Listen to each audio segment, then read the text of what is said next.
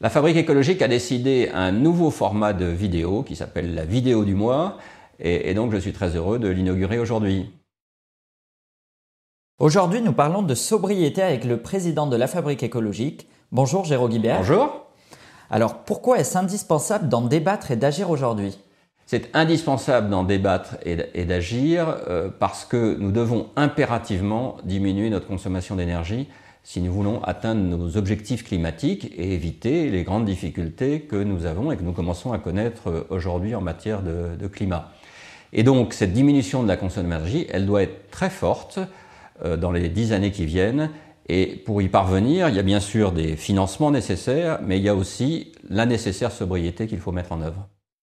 Mais la sobriété, est-ce individuelle ou collectif c'est idiot de penser euh, que la sobriété est uniquement quelque chose d'individuel et surtout euh, que les plus démunis euh, doivent être sobres alors qu'ils le sont déjà, puisqu'ils ont évidemment beaucoup de difficultés compte tenu de l'augmentation des prix de l'énergie à consommer un certain nombre de produits.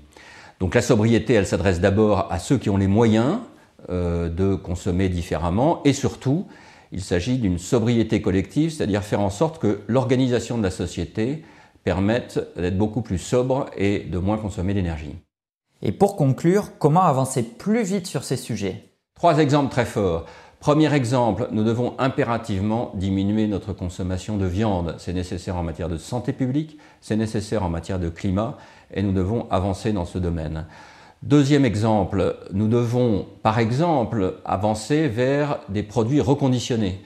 Chacun sait très bien qu'un téléphone reconditionné a un impact nettement moins fort en matière environnementale qu'un produit neuf et a à peu près les mêmes performances. Donc pourquoi pas se fixer des objectifs très forts en matière de reconditionnement.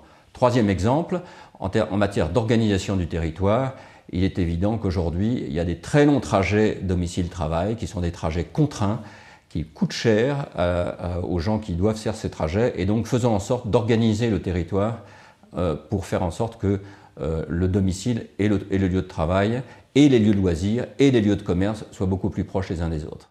Très bien, merci beaucoup Jérôme Hubert, et rendez-vous dans un mois pour traiter d'un nouveau sujet.